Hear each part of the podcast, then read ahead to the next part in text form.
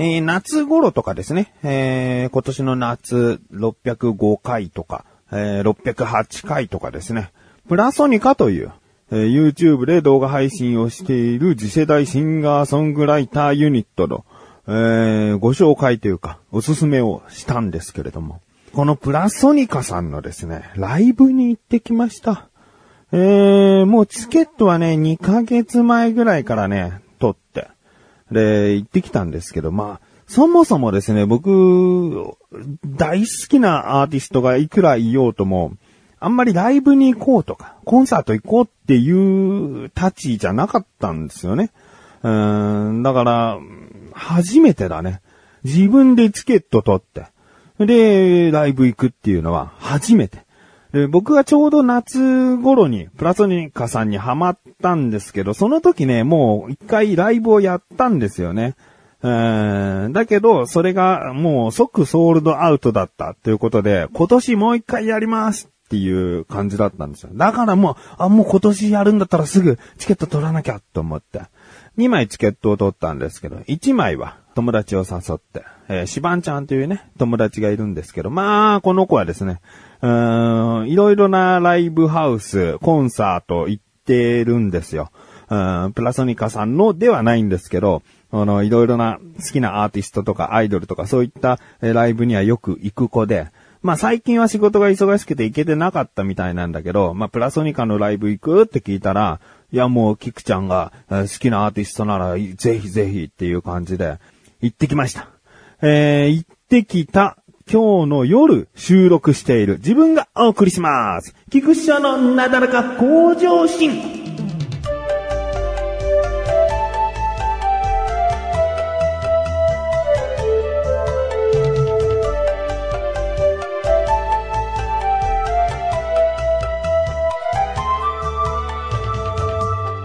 えー今回はまあ、ライブの内容というか、うーんまあ、自分が感じたこととかを話していきたいと思っております。うん最初にですね、空耳というプラソニカさんのオリジナル曲があるんですけど、これは結構前にもう YouTube でアップされてて、僕としたらもう何度も何度も聴いている曲なんですね。だからもう、ノリノリだね。うんライブ行ってさ、手拍子とかさ、あの、音に乗るとかさ、できるのかな自分って不安があったんだけど、もうやっぱりさ、目の前の生で、その空耳を歌うメンバーたちっていう状況になるとさ、もう手拍子をしたくなるね。なんつうんだろうな。僕はもちろん歌声とか皆さんの出演者たちのパフォーマンスにパワーをもらっているんだけどね。だけど、僕もその手拍子や音に乗ることで、その歌ってらっしゃる方々を盛り上げたいっていう気持ちのが強くなってくる。うん、だから恥ずかしいとか、うんなんか手拍子とかやらなきゃいけないのかな、そうはそうはみたいなことを考えずに、もう、もう自然と乗れちゃったね。えー隣にいたシバンちゃんは、まあ、空耳という曲は知ってるけど、そこまで聞き込んではないけど、まあ、僕よりも、えー大きな手拍子とかノリをしてましたけどね。えー彼はそういう人なんでね、えー盛り上げ上手なところあるんで、あの僕よりもオーバーな感じでやってましたね。でも僕端っこだったんですね。あのステージ向かって一番左側の前、一番前。だったんで、一番前じゃないか、前に人いたけど、もうほぼ一番前と言ってもいいぐらいの距離で。で、シバンちゃん一番端っこね、左側に一番端っこで、えーもうすごくノリノリ。で、まあその後も、えー全員でクリスマスなんでっていう曲をね、歌ったり。で、そこからですね、あの、フルバンドによるソロステージのコーナーになったんですね。で、プラソニカのメンバーっていうのは全部で13人いて、で、そのうちの2人が、あの、チームを組んでるので、全部で12組によるソロステージなんですね。で、ソロステージとなると、それぞれ楽器を使ったり、まあ楽器なしでやったりってことで、そのステージ上のセッティングの時間が空いちゃうんですね。その時の間のつなぎとして、そのライブハウスの中には、あの、DJ ブースが後ろの、え観客席の後ろにあって、で、その後ろにプラソニカメンバーの一人が立ってですね、えー、影響を受けた楽曲を、あのー、まあ、3曲ぐらいミックスして、あのー、流して、その曲をお聴きくださいみたいな感じで、あのその、セッティング中は待つという形になるんですね。うん。で、まあ、それが、シバンちゃんはもう過去に何度もいろんなアーティストのライブとか行ってて、で、ライブハウスのライブも行ってて、斬新なシステムだね、つってて。で、まあ、そうだよね。あの、大体こう曲って立て続けに、比較的、うん、間空くことなく、やり続く感じなんだけど、結構まあ、2、3分ぐらいは、待つような形になるんだけど、でも後ろの DJ ブースに、そのプラソニカメンバーがいるから、そこを注目しながらさ、あの、音楽を聴いてると、もうその分ね、全然楽しめるようなシステムになってるから、まあいいよね、と思ったんだけど、僕としたらね、シバンちゃんがこう、初めて、そのプラソニカのことを、よりこう、踏み込んで聞いてくれてるから、あの、一曲一曲一人一人が歌い終わった後に、今の人は何々さんで、えー、こういう感じの人なんだよとか、うん、今の曲こうだったねとか、あのまあ、ライブにしては多分珍しい、その一曲一曲ごとに、こう感想とか説明とかを友達と話せる時間だったね。うん。で、まあそうだな。あの、そのソロステージも、お一人お一人に触れていくことがベストなのかもしれないんだけれども、あの、まず最初元松美希さんだったんですけど、えー、もうシバンちゃんがね、やられちゃってね、もうそのライブで元松美空さんファンになったんじゃないかな。で、その次にシ山康生さんも甘い歌声で、もう、まあ、ボリュームもでもすごかったね。うん、音の圧というか。うん、で、その次が小玉ひかりさんね。うん、小さくて可愛らしい感じなんだけど、声のこう、力強さとかはね、うん、やっぱすごく感じたね。で、やびやびさん。やびやびさんは月川玲さんと千恵さんの二人組なんだけれども、もう僕この人たちのトマトマシュマロメロンを YouTube で配信されてて、もう何度聞いたことか。僕にしたら短いな。もう2時間でも聞いてられるみたいな。いろいろな楽器も途中でめちゃくちゃになってもいいから、入ったり消えたり、もういろんな楽器使っても使わなくてもいいから、なんかもう2時間ぐらいずっと聞いてたい感じ。の曲なんですよね。だからソロステージ比較的こう、ご自身のソロ曲の新曲を歌う方は多かったんだけど、やびやびさんのトマトマシュマルメロンに関してはね、あの僕もこう、口パクで一緒に歌えましたね。うん、もうノリノリで。うん、まあ、全部の曲乗れたね。いろんなリズムの取り方で僕は乗れましたね。その次、すずさんもね、ウェッティな声というかね、好きな歌声なんですよね。で、その次、生田リラさん。生田リラさんは、まあ、僕の中で個人的にですよ。なんかプラソニカのダブルセンターのうちの一人みたいな、なんか安定感抜群みたいなイメージなんですよね。だからその歌声、えー、もうバッチシ、さすがだなっていう感じで、えー、聞くことができましたね。そして、テツトさん。テツトさんね、僕がプラソニカ入ったのはテツトさんからなんですけどね。あのー、もうなんだろうな、その最初の歌の入り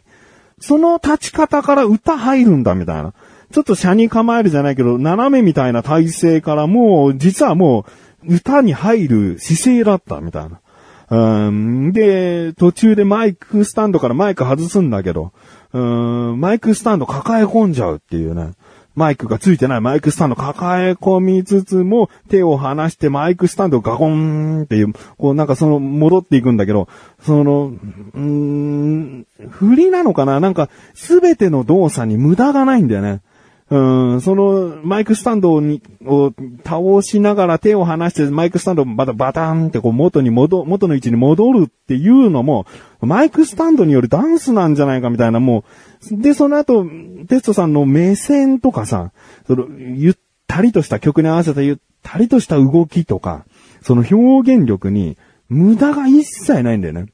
大体人前で歌うってなった時、も皆さんもプロレベルの方たちばかりなんだけど、この人前で歌うってなった時、奥にこんな人がいる、どれだけ人が入ってるとか、その、なんか手前の人こんな人だとかさ、あの、ステージから観客席見ちゃうってあると思うんだよね。うん、あ、ここ盛り上がってるのかな、ここ盛り上がってないのかなとか、なんかいろいろ考えながら歌う人もいるとは思うんだよね。でも、テツトさんの目線って、もう、無駄がないの。曲に合わせて、もうこう僕は歌うつもりですよ、みたいな。振り付けのような、うん、動き、うん、なんだよね。うん、だからその空気感に、すごい引き込まれて、で、歌声もすごいから、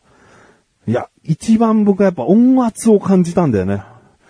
で、その音圧によって、類線を刺激されたのかな、その音によって。いや、わかんないね。固めの目頭から涙出てたもんね。いつの間にか。さすが、さすがでした。哲田さんね。えー、で、西名さん。西名さんもね、あの、独特な声というかね、もうプラソニカで唯一のこう、歌い方をされる方なんでね、その、しっとりというか、まったりというか、そういった歌声に惹かれましたね。えー、ホイさん。ホイさんももう、最近今年、その、エッジストックっていうのかな、グランプリをね、受賞したんですよね。だからもう、実績ももちろんなんですけど、一番こう、ステージをね、フルに使ってたんじゃないかな。こっちの、僕らの端っこの方まで来てくれたし、向こうにも行くし、とか。うーん、こう、ノリノリにさせてくれましたね。で、サーキさん。サーキさんは、まあ僕の中で先ほど言った生田リラさんとの、こう、ダブルセンターのうちの一人みたいな感覚なんで、やっぱり安定感とかね、あの、歌声の力強さとかね、すごく感じましたね。うん。で、夏美さん。夏美さんもね、あの、歌が一番こう、ちょっと耳に残ったかな。うん、皆さんこう新曲を歌われるので、僕、新曲を一回だけ聞くんじゃ、その曲だけを一回聞いたんだったらすぐこう感想というか思ったことみたいのが出るんだけど、こう立て続けに聞くと、ちょっとこう、ほわーんとしちゃうんだよね。うん、でもその中で印象に残ってんのは、夏美さんの曲だったかな。うん、で、最後。そのソロステージの鳥を務めたのが上野さん、上野正明さんという方なんですけどね。さすがね、こう盛り上げ上手な方なので、えー、また、こう、まあ、その前からもそうですけど、会場がこう一つになるようなね、えー、パフォーマンスをされてましたね。うん。で、最後の曲で合言葉というプラソニカの歌を歌われたんですけれども、まあ、あ、そしてアンコールもありましたね。We are always with you というね、えー、歌も歌って、えー、全部で16曲かな、うん、16曲だったんですけど、いや、ライブとしたら十分な曲数って分かってるんだけど、もっと聴きたかったね。あれなくていいよ、これなくていいよじゃなくて、プラス、もっと、えー、この3人、この5人とかユニットになりつつも、うん、あとプラス10曲ぐらい聴けた、全然ね。全然10曲ぐらい、もっと欲しい、もっと欲しいっていう感じで終わってしまった。しまったっていうか、うーん、まあ、もっと聴きたかったっていうね、えー、欲だね。うん。いや、そんぐらいですね。ずーっと楽しめました。え、シバンちゃんもですね、もうね、そこまでプラソニカプラソニカっていう人じゃなかったけど、でももう、また行こうねって、向こうから言ってくれて、次いつやんの？いや、まだ予定は立ってないと思うけど、って言って、でももう次は、もう、いち早くチケット買っておいてみたいな、えー、ことを言ってくれて、だからまあね、中途半端な友達を連れてきちゃいましたけれども、あの、すっかりファンになってくれたんで、あのー、これからもね、楽しませていただけたらなと思っております。とても楽しかったです。